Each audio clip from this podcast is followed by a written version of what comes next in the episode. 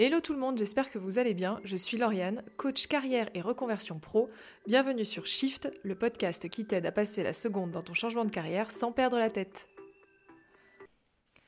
Avant de commencer, parce que je vous entends déjà me dire, Lauriane, des fois la vie elle est pourrie, ok?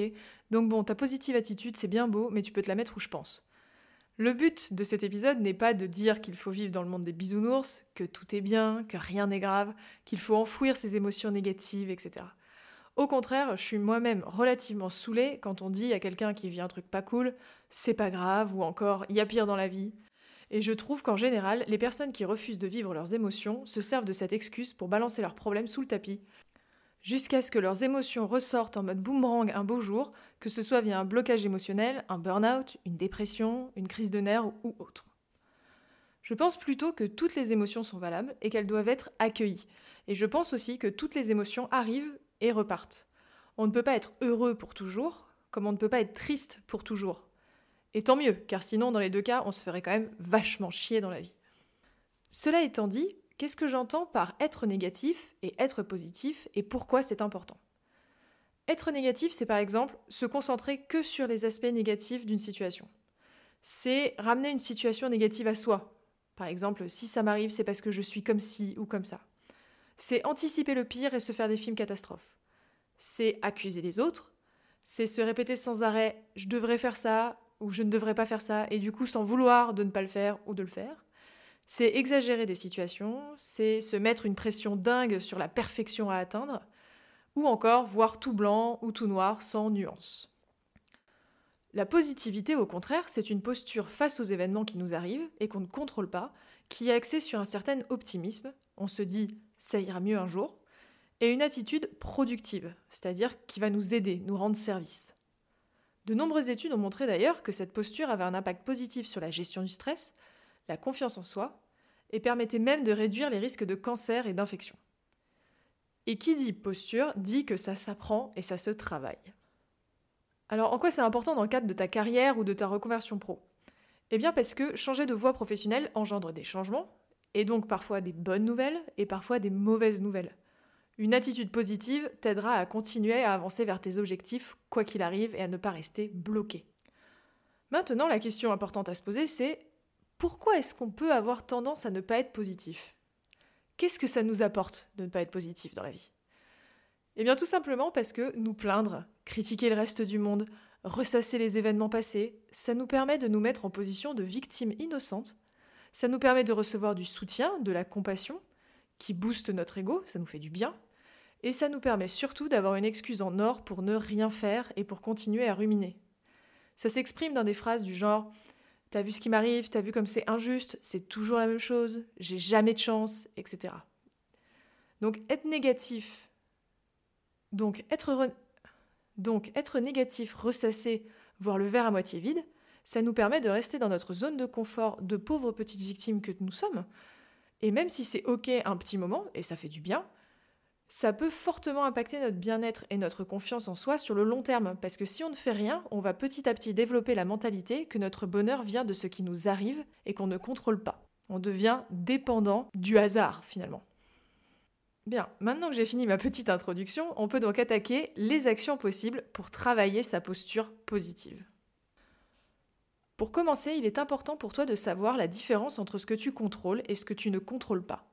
On a souvent tendance à gaspiller notre énergie à essayer de comprendre ou de résoudre ce qui n'est pas dans notre contrôle. Voici une liste non exhaustive de ce que tu ne contrôles pas. Déjà, les autres, que ce soit leurs actions, leurs paroles, leurs opinions, leurs émotions, leurs erreurs, etc. Tu ne contrôles pas non plus le passé, tu ne contrôles pas la météo, tu ne contrôles pas la mort, et voici une liste non exhaustive de ce que tu contrôles. C'est simple, c'est toi. tu contrôles tes actions, tes opinions, tes mots, tes efforts, ton comportement, tes idées, ce que tu apprends, comment tu te parles à toi-même, tes objectifs, où tu places ton énergie. Donc la première étape clé pour apprendre à avoir une posture positive, c'est de concentrer ton énergie sur ce que tu contrôles. Ensuite, il y a l'entourage. L'entourage est un facteur important dans le développement d'une attitude positive. Si tu passes ton temps avec des personnes négatives, non seulement ça épuise moralement, d'entendre tout le monde se plaindre autour de toi, mais en plus ça va renforcer des schémas négatifs dans ton esprit. Au contraire, si tu es entouré de personnes qui te donnent une sensation de bien-être, qui se relèvent après une galère, qui ont de l'ambition, de la joie de vivre, tu seras plus susceptible de voir le monde de manière plus sympa. Ça passe par ton entourage proche, mais aussi par le contenu que tu consommes. Donc pose-toi les questions suivantes.